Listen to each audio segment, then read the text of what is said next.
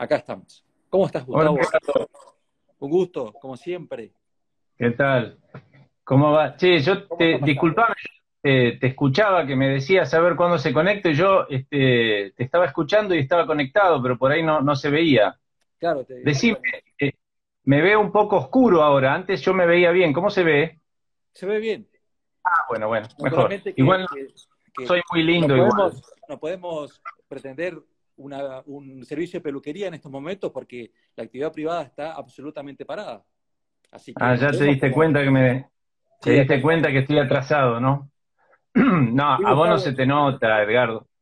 Yo, eh, al introducir esta, este conversatorio, decía que en estas instancias de una pandemia global, si nosotros miramos la televisión, las noticias internacionales o los amigos que están en el extranjero, eh, evidentemente la noticia es única, que todo el mundo está en cuarentena, eh, salvo algunos países que están flexibilizando. Obviamente que hay eh, cuestiones culturales, cuestiones económicas muy distintas a la nuestra, pero que parece ser que se, abre esa discusión de, los conceptos de Estado, de sociedad, eh, si el Estado debe seguir con, su rol ultra planificador, eh, planificándolo todo, decidiendo qué se produce, qué no se produce. Y sin embargo, estamos dándonos cuenta que, necesitamos eh, del servicio de un peluquero, necesitamos de un panadero, necesitamos los bienes y los servicios más elementales para seguir subsistiendo. ¿Qué opinas? ¿Qué, qué opinión tenés de esto? Sí, mira, primero me tomo 10 segundos para felicitarlos este, a ustedes, como siempre, que son un, grupo genial, muy trabajador, muy, muy comprometido con, los valores de la sociedad libre y la verdad que todo este ciclo, aprovechando estas circunstancias un poco desgraciadas, este, es realmente un lujo. No, no porque esté yo acá, yo vendría a ser la, la excepción, pero quiero eh, felicitarlos y agradecerte, Edgardo, un gusto realmente para mí. Mira, yo cuando me invitaron y, propuse esa especie de título, pregunta, ¿no? Si el Estado nos puede cuidar. Em, bueno, la, tomé por una especie de, de, debates que hubo en Twitter, ¿no? Donde uno este, ponían ese hashtag que decía, eh, te cuida el Estado, no el mercado. Y bueno, se me ocurrió a partir de ahí la pregunta, pero claro, es un poco más amplio el tema, ¿no? Yo si me permitís, este, me parece que por ahí vale la pena eh, salir un poquitito del, del, aturdimiento este, que a pesar de que estamos encerrados, si uno agarra los medios de comunicación, la televisión, la radio, es, eh, todo el tiempo lo mismo y tratar de reflexionar un poco, que estamos hablando básicamente, eh, más allá de esta coyuntura, de un servicio, de una necesidad que todos tenemos, que son los servicios de salud. Es decir, los seres humanos nos podemos enfermar y además, este, si no nos enfermamos, hay cosas que son convenientes para conservar una salud, para conservar nuestra salud, este, una vida digamos, eh, más satisfactoria, más confortable. Y, el servicio de salud es como tantos otros servicios de los cuales en una economía desarrollada, con, especialización, con división del trabajo, con intercambio, todos necesitamos, ¿no es cierto? Es decir, nadie se autoabastece de nada y por lo tanto dependemos de los demás. Eh, lo, lo primero que yo quiero señalar es que justamente los servicios de salud en muchos países están eh, eh, estatizados en buena medida, aunque a veces hay un sector llamado de medicina privada, como pasa en nuestro país, pero en casi todas partes están altísimamente regulados. Esto es, es la autoridad central la que establece mandatos y prohibiciones sobre cómo se debe prestar un servicio, quién lo puede prestar, todo tipo de regulaciones, por ejemplo, a la profesión médica. Eh, no quiero entrar en un tema polémico, pero recordemos cómo cuando se planteaba hace unos días eh, la discusión por el tema del aborto, eh, directamente muchos legisladores suponían que los médicos debían hacer una u otra cosa, porque el médico es un funcionario público, es decir, una profesión totalmente regulada, ¿no es cierto? entonces, si nosotros estamos viendo una crisis de un sistema sanitario, más en algunos países que en otros, por supuesto, Eh, lo primero que hay que entender es que em, no es una crisis del capitalismo global, ¿no es cierto? Es una crisis de sistemas sanitarios, eh, cuando no estatales, eh, en gran parte estatales, y lo que queda de privado altísimamente regulado, empezando por la profesión médica, la profesión de los farmacéuticos, este, la actividad de los laboratorios, las patentes, etcétera, etcétera, etcétera. Ahora, ¿cuál es el problema entonces de un servicio que se produce monopólicamente o, lleno de, regulaciones? Bueno, el problema que la ciencia económica, la praxeología, como la llamaba Mises, eh, nos explica que se produce cuando uno eh, impide el proceso de cooperación social que llamamos economía de mercado. La economía de mercado es un sistema que nos permite cooperar, eh, guiados por nuestro propio interés, por nuestra propia capacidad, nuestros conocimientos y nuestros recursos, buscamos eh, lograr un objetivo de satisfacer nuestras necesidades prestándole un servicio a otros. Hay una obrita muy, muy conocida de un em, autor norteamericano, Leonard Reed, que se llama Yo el lápiz, ¿no? Eh, donde él explica que algo tan simple como un lápiz nadie sabe cómo se hace. Y es literal, es decir, intervienen eh, tantos cientos de miles de procesos y de millones de personas en el tan simple hecho de que tengamos un lápiz sobre nuestro escritorio, que nadie es capaz de hacer ni calcular todo eso. Ahora, ¿cómo es posible? Bueno, precisamente es posible porque hay propiedad privada, porque hay división del trabajo, porque hay acción empresarial y sobre todo porque hay un sistema de precios. Los precios permiten coordinar las eh, acciones de millones de seres humanos que no se conocen para lograr eh, un objetivo que de otra manera sería imposible. Con el sistema de salud pasa igual. Si lo monopolizamos, y yo acá quiero hacer, em, digamos, quiero dejar de lado, que no habría por qué dejarlo de lado, pero bueno, esta es una charla corta que vamos a tener, pero quiero dejar de lado el análisis más de política pública que pone en juego cuáles son los incentivos de los políticos, ¿no? Y si están alineados eh, con los incentivos de la ciudadanía. Eh, ya nos explicó este, Buchanan y, y Tullock que ahí hay que poner eh, un ojo y no se puede suponer ingenuamente que porque alguien diga yo soy el gobierno, su interés como gobernante y como político está necesariamente alineado con el interés de la ciudadanía. Pero dejemos eso de lado, supongamos que sí está alineado. El tema, y ahí viene la pregunta de, la charlita del título que le puse a esta charla o a esta conversación. ¿Puede hacerlo? ¿Tiene un órgano monopólico central el conocimiento suficiente para prestar de modo adecuado un servicio, en este caso un servicio de salud, alguien me puede decir, bueno, hay salud, la medicina además eh, progresa, etcétera, etcétera. Bueno, sí, por supuesto que hay. Em, en los sistemas más socialistas que se han experimentado durante el siglo XX, había cosas. Mucha gente vivía, mucha gente moría también, mucha gente vivía y vivía miserablemente, etcétera, etcétera. El problema es todo lo que nos estamos perdiendo, o sea, todo el conocimiento y la creatividad humana que nos estamos perdiendo en el sector eh, de la sanidad, de la salud, simplemente porque el Estado obliga determinadas cosas y prohíbe determinadas otras, controla, regula, monopoliza. Eh, es bien sabido que es imposible que un órgano central eh, cuente con todo el conocimiento necesario para coordinar las eh, acciones y las necesidades que tienen millones de personas. Entonces, estamos viendo una crisis sanitaria por una epidemia, pandemia, virus, como uno lo quiera llamar, pero lo que está fallando, ojo, no es el capitalismo global. En todo caso, lo que está colapsando, reitero, en algunos países más que en otros, este, es precisamente el sistema sanitario que ya venía mal, no solamente en Argentina, ¿no es cierto? Críticas al sistema sanitario, de las esperas, eh, del, mal servicio, etcétera, hay incluso en países desarrollados. Por ejemplo, en Estados Unidos se suele criticar que este, la salud es muy cara. Bueno, claro, si la salud se deja al mercado, termina siendo carísima y nadie la va a poder pagar. Y la gente se olvida que hay muchas regulaciones eh, que hacen precisamente que ese servicio sea eh, tal vez mucho más caro de lo que podría ser en un mercado libre de salud. Yo no quiero hablar de cosas que, no conozco, pero creo que los principios aplican acá, ¿no es cierto? En general, cuando hay monopolio, cuando hay regulación, cuando hay lobbies sectoriales.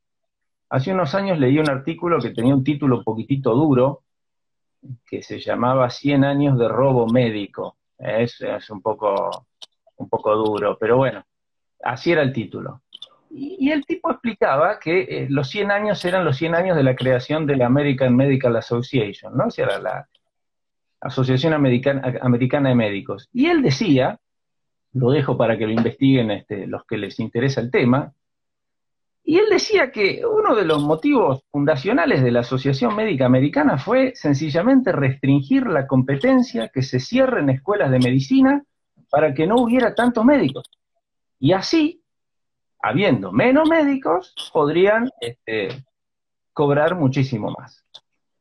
Eh, en fin, el tema es muy complejo, por supuesto. Yo no, es que puedo decir, bueno, conozco al, al detalle el sistema médico americano, pero no me extraña que un interés sectorial logre una regulación en beneficio propio, en perjuicio del público. Pero lo que resulta de eso no, se lo, no, no podemos endilgárselo al mercado, ¿verdad? Es decir, ahí estamos en presencia de un típico caso, por ejemplo, de regulación que beneficia a un sector este, y perjudica a otro. Entonces la pregunta esta es si el Estado nos puede cuidar, eh, es, análoga a cualquier otra pregunta. ¿Puede el Estado este, educarnos? ¿Puede el Estado este, fabricarnos eh, ropa o calzado?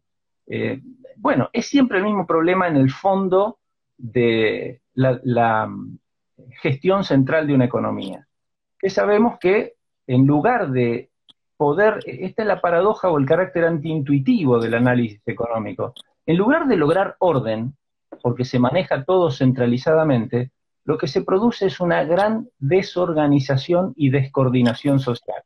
Sobran cosas que nadie quiere, faltan cosas que la gente necesita desesperadamente, precisamente porque se impide la coordinación social que hace posible el proceso de mercado.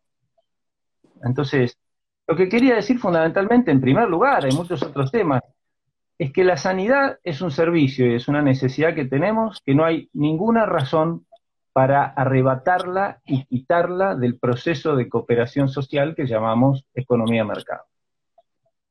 No sé si quedó más o menos... Claro, sí, eh, quedó claro. Ahora, concretamente, estamos escuchando en esta situación eh, de pandemia que estamos viviendo a nivel planetario, que el Estado argentino se está eh, atribuyendo medidas como eh, la de confiscar una, una, empresa eh, para, para producir, para hacer respiradores. esto, siguiendo tu lineamiento de la escuela austríaca, esto está impidiendo señales para que el inversor pueda abastecer y satisfacer esa demanda creciente que hoy por hoy eh, está ligado netamente a resguardar la, vida de los argentinos. Mira, vayamos a un ejemplo más, más simple, si se quiere, este, y que yo la verdad que lamento tanto porque agrega eh, sufrimiento y problemas en circunstancias difíciles, como es el tema del alcohol en gel y de los, y de los barbijos y de otros elementos que con lógica eh, incrementaron su demanda. Quiere decir, muchos de nosotros salimos a demandar una cantidad de esos productos mayor a lo que hacíamos antes, estábamos dispuestos a, pagarlo más, como pasa siempre en estas circunstancias al principio, eh, y el gobierno decretó, pues yo dejo aparte la intención, si es por populismo, si es por amor al pueblo, no, no me interesa ahora, pero decretó que todos los precios de esos productos debían retrotraerse al 15 de febrero. ¿Qué es lo que iba a pasar? Bueno, lo que pasa siempre que se pone un precio máximo y sobre todo en una emergencia, que los productos que necesitamos con urgencia no están. Y no están porque, claro, eh, llega un momento en que cuando la demanda aumenta, quizá los costos, al menos iniciales, de poder eh, afrontar esa demanda mayor, porque por ejemplo tienen que entrar productores que habitualmente eh, no se dedican a eso, etcétera, eh, les eh, resultaría rentable venderlo a un precio más alto. Además, no es un misterio que un aumento de la demanda tiende a llevar los precios hacia arriba, ¿no? Entonces, claro, la gente o mucha gente se enoja y se están abusando porque me quisieron vender una botellita de alcohol en gel a no sé cuánto, y el gobierno sale y congela el precio. ¿Cuál es el resultado? Que el precio del alcohol en gel está barato, pero hasta el día de hoy yo no consigo, no conseguí nunca más, ¿no? Y barbijos ni hablar. Entonces yo vivo acá en la ciudad de Buenos Aires, en el barrio Almagro, salgo poco porque piense yo lo que piense de estas medidas, este, me, me comporto como un ciudadano ejemplar, digamos. Pero cuando salgo pregunto, ¿no? Digo, miren chicos, por las dudas, eh, en una farmacia o en el, supermercado, no, señor, me dicen, no hay nada, ni siquiera para nosotros. Y es verdad. Veo, por ejemplo, a chicos atendiendo eh, en supermercados y demás, ¿no? Hay un barbijo que lo tiene uno, vaya uno sabe por qué, los demás no. Es decir, no tenemos. Entonces, alguien me decía ayer, bueno, pero la gente le da más bronca que, que haya y que esté caro y no que no haya yo, sinceramente no lo sé, me parece una lógica un poquitito extraña. A ver, ¿cómo, ¿cómo, tiende a funcionar un proceso de organización social libre, eh, espontáneo, como es el proceso de mercado del cual participamos todos nosotros? Nosotros mismos que empezamos a demandar más, digamos, alcohol en gel, bueno, empezamos a demandar menos de otra cosa, qué sé yo, menos entradas al cine o lo que fuera. Entonces es lógico que algunas industrias tengan menos demanda y deban bajar su producción y otras deban incrementarlas. Y por eso tal vez, aunque sea doloroso y difícil, hay que hacer eh, reducciones de personal en un lugar y quizá incrementos de personal en otro. Imaginemos una sociedad libre, sin tantas trabas de tipo laboral, burocrático, etc. Sería mucho más fácil que nos acomodemos habría hoy más gente trabajando en la industria textil de los barbijos y del alcohol en gel y de todo lo que hay alrededor, este, y satisfaciendo una demanda creciente, que no lo está. Entonces, eh, y con los respiradores y lo demás, claro, hay gente que tiene una, el miedo por ahí y la falta de, de análisis crítico del punto de vista económico, lleva quizá mucha gente a quedarse más tranquila si el gobierno dice ya tenemos controlado el tema, no sé, de los respiradores. Y no se dan cuenta, ¿no?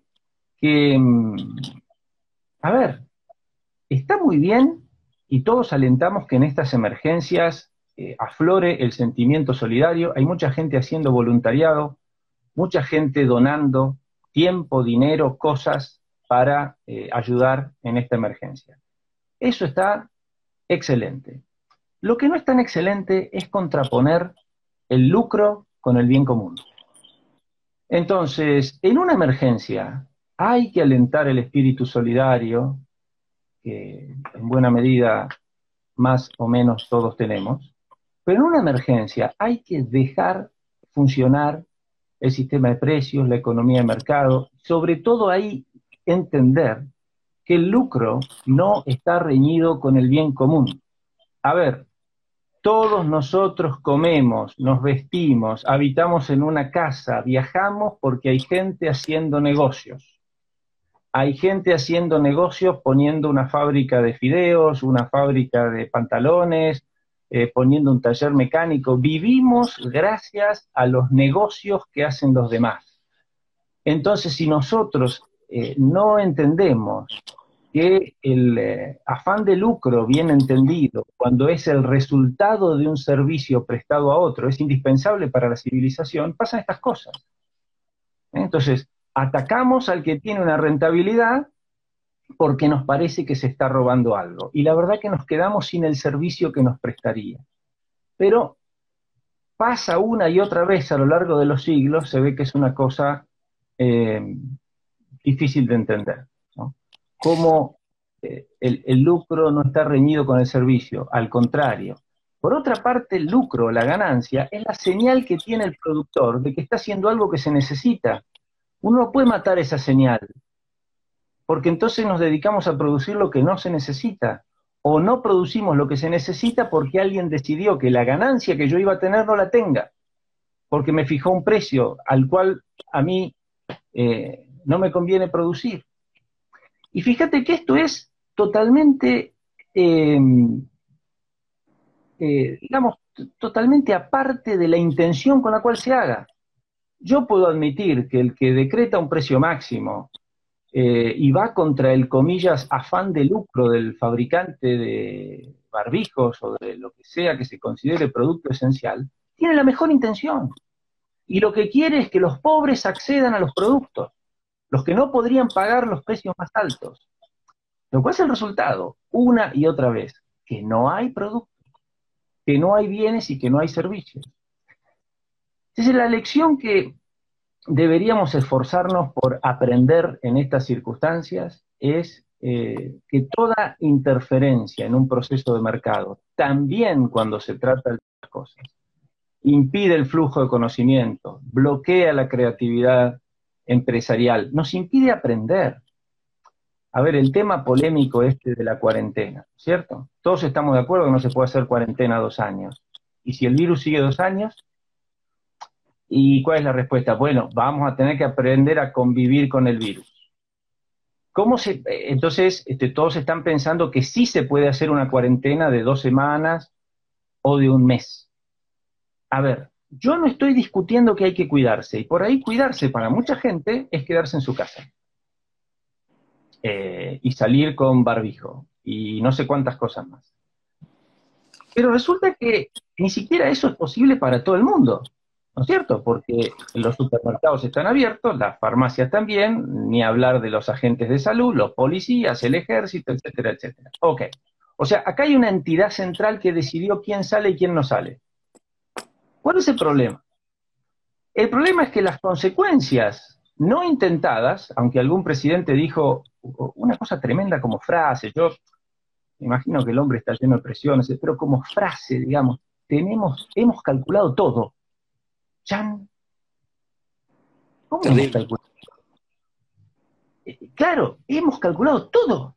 Estamos perdidos.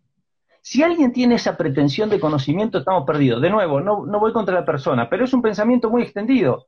Una burocracia rodeada de especialistas, etcétera, etcétera, calcula todo y nos dice, Edgardo, vos a tu casa, Gustavo, vos a tu casa, señor, usted afuera, etcétera. Porque de esta manera, según nuestras proyecciones, etcétera, etcétera. Ahora, yo no sé cómo se hace un lápiz, decía el otro día, volviendo al tema de Reed, yo no sé cómo se hace un lápiz. Y tampoco puedo describir al detalle cómo funcionaría una sociedad libre, porque alguien puede preguntar, ¿y si el Estado pone la cuarentena, qué pasaría? La respuesta rápida es no sé. Eh, no hay que tener, eh, al contrario, es muy coherente que digamos que no sabemos, ¿por qué? Porque nadie tiene la creatividad empresarial de millones de personas. Pero lo que sí podemos saber es que el flujo de conocimiento, la creatividad empresarial y el alineamiento de incentivos harían su trabajo. Y no es que esto sería perfecto, no es que habría gente que no se contagiaría y que no se moriría, como pasa hoy. Pero pensemos algunas cosas, ¿no es cierto? Eh, a ver, muchos de nosotros nos queremos cuidar. Hay gente más eh, temerosa o más prudente que otra. Bueno, cuidándose no solamente se protegen ellos, sino también a los demás. Serían personas que seguramente saldrían menos, que si el trabajo o su industria sigue funcionando eh, con menos este, empleados, por ahí pedirían las vacaciones ahora. Dice, mira, me tomo mis 15 días de vacaciones ahora, porque está más tranquilo quedándose en su casa. Eh, hablábamos hace un rato de los peluqueros. Me imagino que una eh, sociedad que demanda este, seguridad, que demanda higiene, etcétera, eh, va a demandar peluqueros que tengan este, una peluquería que suene, que está limpia, que tenga, qué sé yo, el alcohol en gel o el jabón, que usen barbijos, que no haya 20 personas adentro de una peluquería. Y se me ocurre que, y fíjate el incentivo, ¿no es cierto? El peluquero también, por una cuestión em, hasta de marketing, estaría incentivado a ese tipo de conducta. Alguien puede decir, no, mira, este país no tiene remedio, eh, nadie se va a cuidar. Yo dudo esto, pero a ver, eh, si vamos a vivir en una sociedad que progrese, eh, debe existir un, proceso de conocimiento y de responsabilidad personal. No se progresa en el conocimiento y en la responsabilidad personal obedeciendo mandatos como marionetas y bloqueando nuestro sentido crítico y por lo tanto debilitando nuestra responsabilidad personal.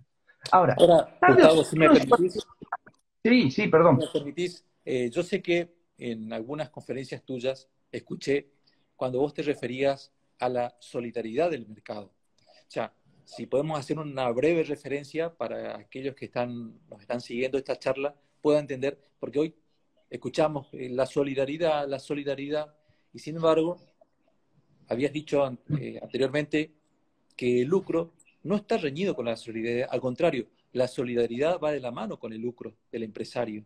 El empresario hace sí. solidaridad sí, a ver, para no confundir los términos, ¿no? Podemos llamar solidario a un acto voluntario distinto de un acto eh, comercial, que también es voluntario, pero es un eh, intercambio, digamos, de interés por interés, ¿no es cierto? Es decir, 500 pesos por un kilo de carne.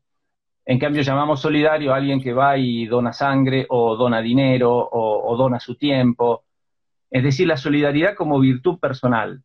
Ahora, también si uno... Eh, eh, la solidaridad desde, desde, ese punto de vista, sobre todo cuando se trata de compartir bienes materiales, es mucho más factible en una sociedad eh, productiva y próspera, ¿cierto? Porque tenemos con qué ser solidarios. Eh, si vivimos todos en la miseria, podemos ser excelentísimas personas, pero ahí la solidaridad va a tener eh, poco efecto porque nadie tiene que para este, socorrer al prójimo. Pero cuando yo me refiero, este, bueno, veo que tenés buena memoria y que me prestaste atención a una charlita que di ahí hace mucho tiempo sobre la, solidaridad del mercado. Yo no quiero decir eh, y un empresario, un trabajador cualquiera, este, va a hacer su trabajo por solidaridad, en el sentido de ir a hacer voluntariado o, donar cosas. Sino que lo que quise decir ahí es que el, mercado es un sistema como sistema solidario. ¿Por qué?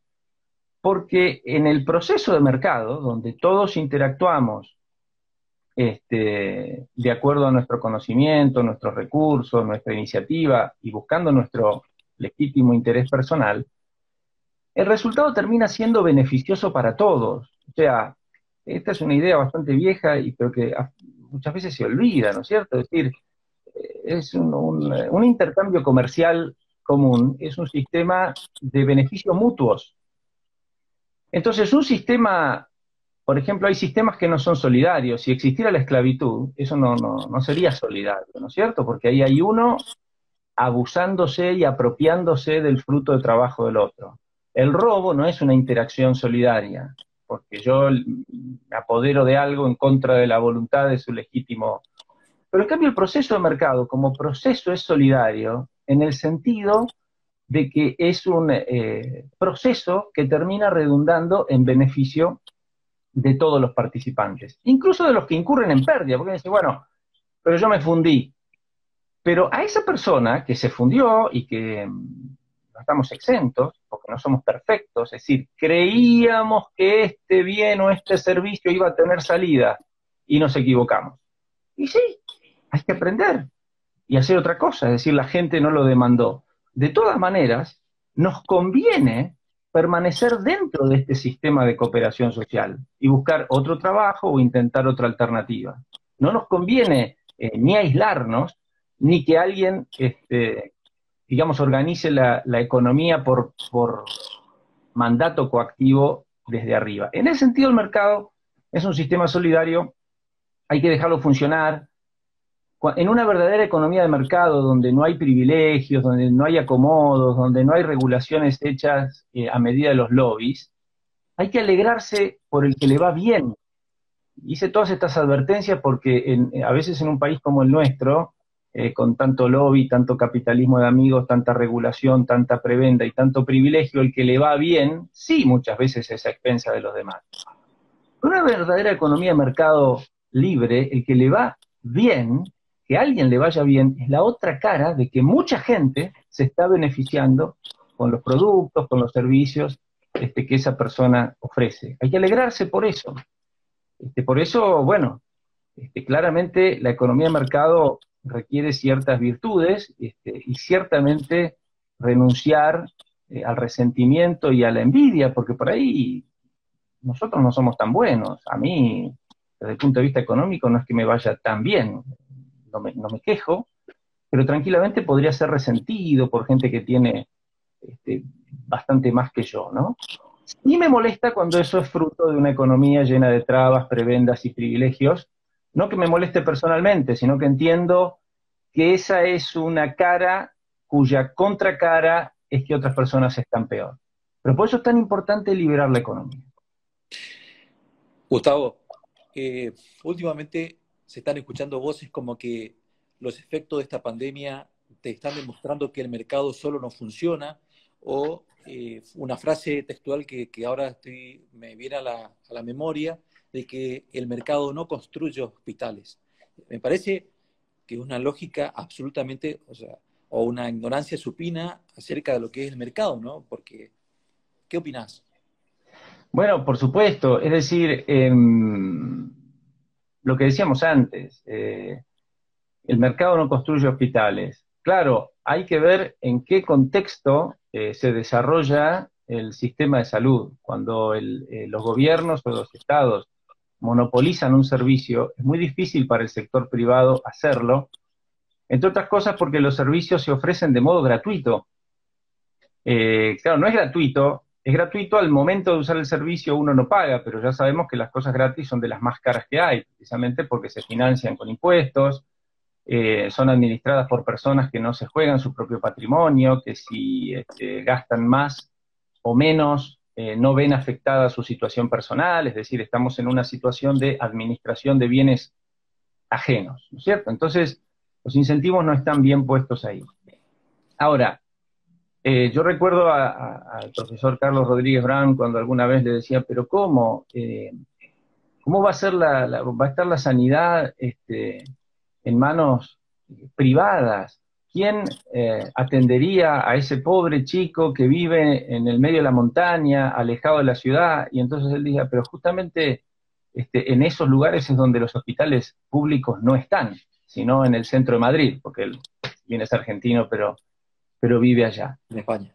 Ahora, es curioso esto de que el, mercado no construye eh, hospitales, porque en un país como el nuestro, donde hay, eh, donde el Estado construye hospitales, donde la salud pública es gratuita, se proclama como un derecho para todo el mundo, y al menos formalmente lo es. Todos nosotros tenemos derecho a ir a un hospital y tener eh, la cobertura de salud que necesitemos para cualquier problema de salud que tengamos.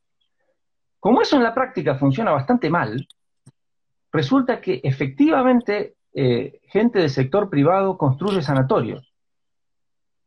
Eh, y además hay empresas que ofrecen servicios de medicina prepaga, que dicho sea paso son bastante caros. Y la gente que puede lo paga, teniendo la posibilidad de contar con salud gratuita. Eh, entonces eh, vienen ahí un montón de cuestionamientos, claro, pero si fuera todo privado, ¿quién podría pagar esas cuotas de la medicina prepaga? Bueno, y ahí volvemos a lo anterior, ¿no es cierto?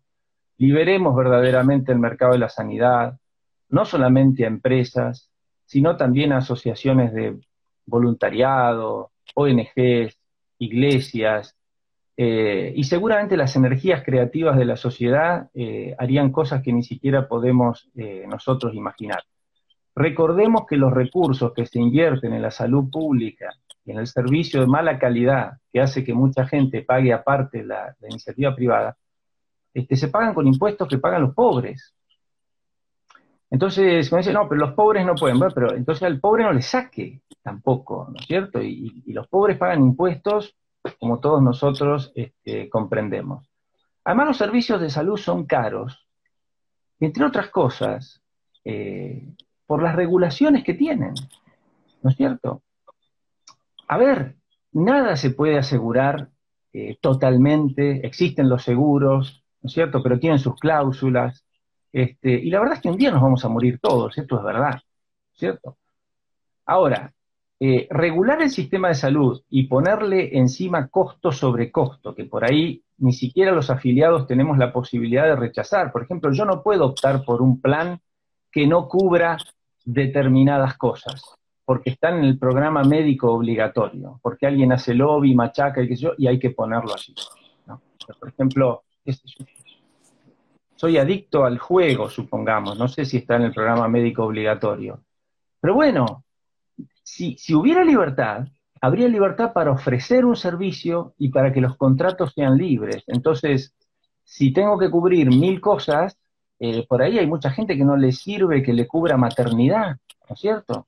Porque no piensan eh, tener un hijo o ya lo tuvieron, etc. Ponemos toda la misma bolsa y termina siendo em, un sistema eh, muy regulado, muy caro, y después decimos, claro, mira lo que te ofrece el mercado, es carísimo, ¿no? Como si y, lo otro, en cambio, el Estado te lo da gratis. Es decir, nos olvidamos del costo altísimo en el que incurre el Estado, ¿no?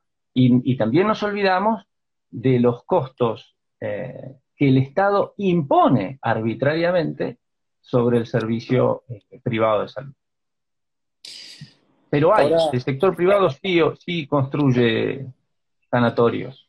Sí, seguramente que el, o clínicas. el Estado detrae recursos del sector privado para construir los hospitales, hospitales de mala calidad. Pero no queda más remedio. Cualquier cosa que hace el Estado este, la hace a partir de los aportes que hace el sector productivo, no, no queda más remedio. Esto obviamente, incluidos los hospitales, las escuelas y todo lo demás. El punto es si esos recursos están eh, bien asignados, de acuerdo a las preferencias de los consumidores. Y la respuesta, eh, aunque estemos hablando de un político santo, la respuesta es no. ¿Por qué? Porque es un sistema que se impone monopólicamente y no responde eh, a la demanda genuina. No es una oferta que, o sea, se impide el proceso de mercado. ¿No es cierto? Entonces, cuando el servicio es gratuito, se sobreutiliza, aunque no sea gratuito como ya explicamos, este, y por lo tanto se producen un montón de descoordinaciones y, problemas.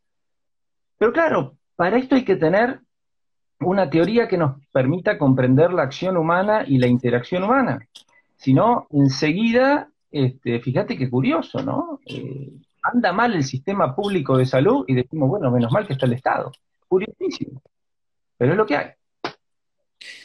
Ahora, volviendo a la, coyuntura, ayer, eh, anoche escuchamos el discurso presidencial de prórroga de esta cuarentena, pero nada se dice acerca de que creo que es legítimo, digamos, todos estamos legitimando, estamos eh, convencidos de que tenemos que guardarnos por un tiempo para evitar una, digamos, una situación sanitaria eh, aguda. Ahora, el Estado se está olvidando, evidentemente, del sector privado, que que es el sector que aporta eh, al sostenimiento del propio Estado.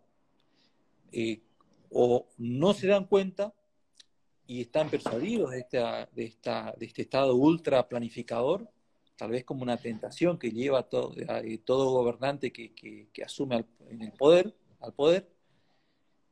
Y sin embargo, vemos que, que una cosa no puede eh, excluir a la otra. O sea, la cuestión sanitaria no puede excluir a la cuestión económica porque es lo que sustenta a la sociedad. La sociedad va a requerir eh, dentro de una semana la peluquería, dentro de una semana va a necesitar eh, seguramente ropas, va a necesitar productos que, que se dejaron de producir. La oferta se va a contraer. ¿Qué va a pasar, Gustavo? Eh, mirá, es muy peligroso para mí todo esto, ¿no? Por eso que te digo decir, las consecuencias eh, no deseadas, no conocidas y no sospechadas eh, de este tipo de medidas son eh, incalculables, literalmente. Frente a alguien que dice hemos calculado todo, yo digo son incalculables, ¿no es cierto? Es decir, hay economistas que ya están estimando cuánto va a caer el PBI, leí por ahí cifras espeluznantes de cuánta gente va a poder, perder su trabajo, no la semana que viene, pero eh, este golpe después tiene consecuencias también en el mediano plazo. No sé, eh, que ni siquiera podemos imaginar, ¿no es cierto? Yo el otro día decía, por ejemplo, a ver, una pavada de alguien que no es ni médico ni mucho menos, ¿no? Pero siempre nos han dicho que en nuestro sistema de, defensas de, nuestro organismo influye mucho el estado emocional, ¿no es cierto? Es decir, que si una persona está eh, deprimida, eh, triste, o, tiene pensamientos negativos, o piensa que se va a morir, bueno, todas esas cosas, el estrés, la angustia, influyen, ¿no es cierto? Entonces, eh, yo no digo que nadie lo esté buscando, pero claro, este, este asunto de encerrar a la gente, a los mayores también, incluso por el bien de ellos, pero tantos que viven solos, ¿verdad? Y, y, de alguna manera poder eh, salir, o, no mayores, es decir, esto puede estar afectando a, mucha gente que se va a enfermar, quién sabe si se agarra el coronavirus, se va a morir porque su sistema inmunológico está debilitado, eh, y va a engrosar la estadística de los muertos por el coronavirus. Perdón por mi incursión en el casi curanderismo. Pero ¿cuántas veces un médico nos ha dicho, che, ¿qué pasa? Que te hace los análisis, que yo, ¿por qué me, agarran eh, tal cosa, dolor de garganta? Y bueno, debe ser el estrés. Bueno, entonces, quiere decir que estas cosas emocionales pueden influir. Alguien me puede decir, bueno, mira, aguantate un poquito la tristeza, pero si nos morimos todos, eh, a ver, ese parece a veces ser, ser el planteo, ¿no? Eh, entonces las consecuencias son incalculables, no solamente económicas. Aunque las económicas también, porque además vamos a suponer que esta sea una epidemia gravísima, incluso mucho más grave de lo que están diciendo los más alarmistas de todo.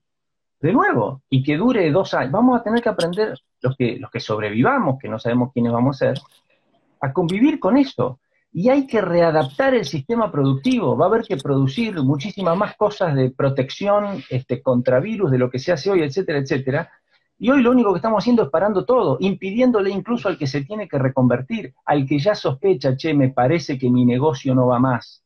Qué sé yo, alguien puede decir, mirá, salas de cine, y me parece que el mundo va a la mitad de lo que hay. Entonces, ese ese, hombre hoy no, está pudiendo hacer nada, ni reacomodarse, sus empleados eh, tampoco. De nuevo, se impide el proceso de aprendizaje y de, de organización eh, espontánea de la sociedad utilizando el conocimiento disponible, local, la creatividad, eh, la mm, iniciativa empresarial, y con el argumento de lograr un objetivo, eh, se generan males incalculables, que si alguien me pregunta cuáles son, puedo decir algunas cosas, pero la verdad que no quiero ser incoherente y muchos de ellos no lo sé. Es decir, Bastiat, el economista francés que escribió hace más de 150 años, una, una de sus obras se llama Lo que se ve y lo que no se ve. Entonces, nosotros podemos ver cuántos días hicimos de cuarentena, cuántos contagiados hubo, cuántos eh, muertos o lo que fuera. Lo que no se ve no solamente es alguna cosa que se puede calcular, la economía que va a caer y los trabajos que se pierden, sino todo lo que hubieran producido la creatividad humana en un contexto eh, de libertad, incluso para enfrentar una epidemia. Esto lo estamos impidiendo. De nuevo, en una sociedad libre e informada, por ahí mucha más gente estaría en su casa, no se trata de criticar la medida individual, sino justamente la imposición global, ¿cierto? Que necesariamente no puede hacerse en base al conocimiento de todo, porque ese conocimiento no lo tiene nadie. Como conclusión, eh, Gustavo, eh, al parecer el Estado argentino va por eh, eh, anular lo que es la iniciativa privada. Si es así, si, o si fuera así, evidentemente estamos ante un cuadro con muchas dificultades, porque esto va a impedir que haya producción, va a impedir que hasta incluso el propio Estado subsista.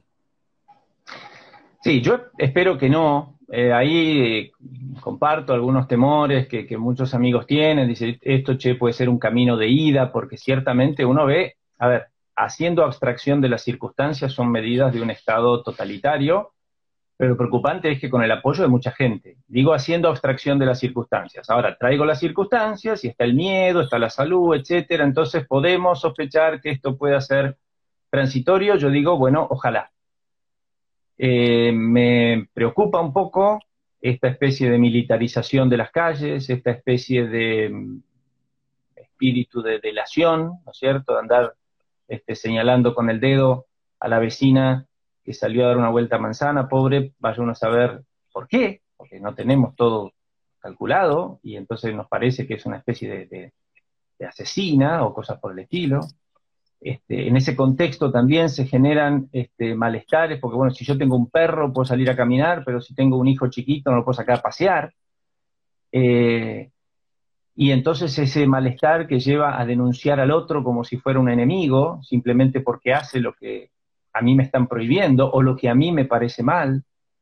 Y, además me alegro cuando la policía, eh, en fin, cumpliendo las órdenes que le da, pero maltrata a un ciudadano, curioso, cosa que en Argentina eh, parecía que, más bien el reflejo era el contrario, ¿no es cierto?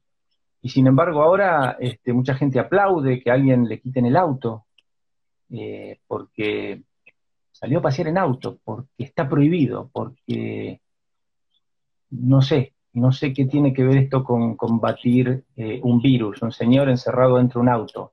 Pero, pero bueno, eh, no quiero entrar mucho en la coyuntura, que siempre es complicada, pero sí quiero mostrar que los principios de la acción humana son siempre estos, y, el intervencionismo solamente crea situaciones de pandemia eh, desorganización social no organización social. Estamos enfrentando un tema complejo para el cual ninguno tiene toda la respuesta.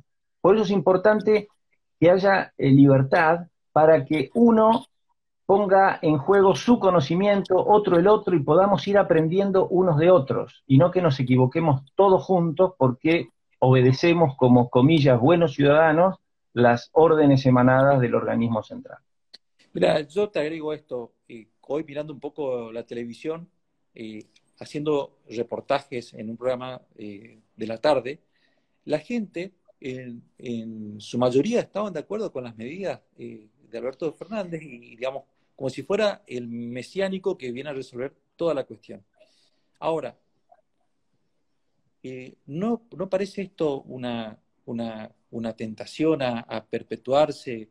¿Y no parece esto una, una ceguera antes una cuestión de que en otros países eh, están asiáticos han utilizado la tecnología como modo, por ejemplo, de determinar eh, quiénes son los, eh, las personas infectadas, quiénes pueden seguir trabajando, si realmente ese trabajo cuenta con los protocolos de seguridad. Digamos, en, una, en una economía, una sociedad libre, debería estar eh, no solamente la libertad, porque sabemos que la contracara de la libertad es la responsabilidad propia del individuo.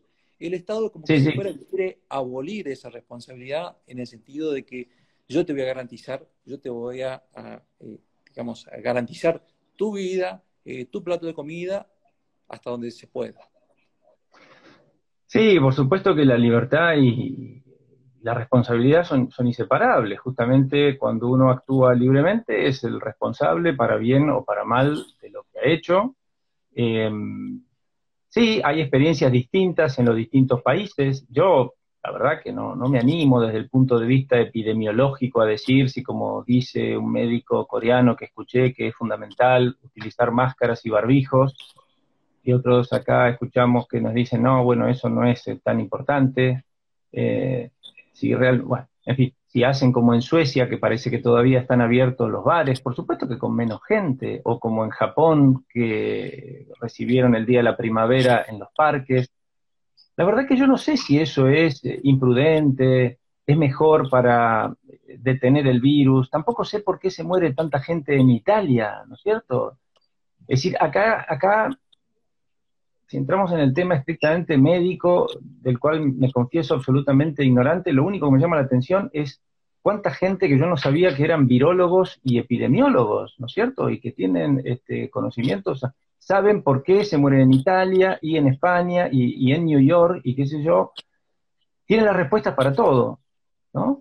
Y nosotros sabemos que ahí ya entramos, en, por ejemplo, en, la epistemología, donde hay seguramente conjeturas e hipótesis eh, alternativas. Por lo tanto, es muy importante, de nuevo, dejar la sociedad abierta, la comunidad científica, los médicos y todos los involucrados y los ciudadanos, para enfrentar un problema complejo, asumiendo eh, riesgos actuando libre y responsablemente. Eh, la vida conlleva riesgos.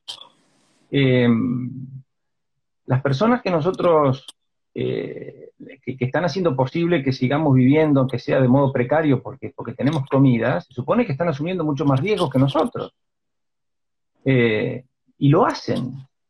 entonces digo, sí, hay un tema acá que uno no madura como persona y una sociedad eh, no crece eh, si sus ciudadanos eh, no crecen en responsabilidad, en, la voluntad por ejercer su sentido crítico, por pensar por sí mismos, por respetar al prójimo, por desarrollar otras virtudes que tienen en cuenta la dignidad del otro y no que porque yo tengo una idea de la cual estoy muy seguro, hay que imponerle a todo el mundo lo que pienso yo. Y el que no piensa así es un peligro, ¿no? El otro día también leí una nota muy buena de José Venegas que se titulaba Dudar es contagiar. Pucha, estamos perdidos, ¿no? Nadie sabe todo. ¿Cómo dudar es contagiar? Hay especialistas, pocos, que tienen enfoques distintos del que podemos llamar mainstream son malos tipos, están molestando. ¿Realmente preferiríamos que no existieran voces disidentes? Estamos tan seguros en este momento de la humanidad de que hay una única solución posible. Esto sí me parece preocupante y peligroso. De todos modos, conservo una esperanza, no quiero ser tremendista, cuando esto pase, espero que buena parte de la sociedad vuelva a recuperar este, sus reflejos y su anhelo por vivir en una sociedad libre y no bajo un, paternalismo ah, que realmente del cual no podemos esperar nada bueno. Bueno, Gustavo, el tiempo se nos acaba. Ha sido un placer escuchar tus reflexiones eh, y hasta una próxima vez que seguramente ya nos vas a visitar en nuestra ciudad para seguir charlando con, con vos. Un gran abrazo. Un gran abrazo, este, Edgardo, y a todos los muchachos del Club de la Libertad. Este, y sí, espero que no pase mucho tiempo hasta que nos reencontremos en las bellas Corrientes. Gracias.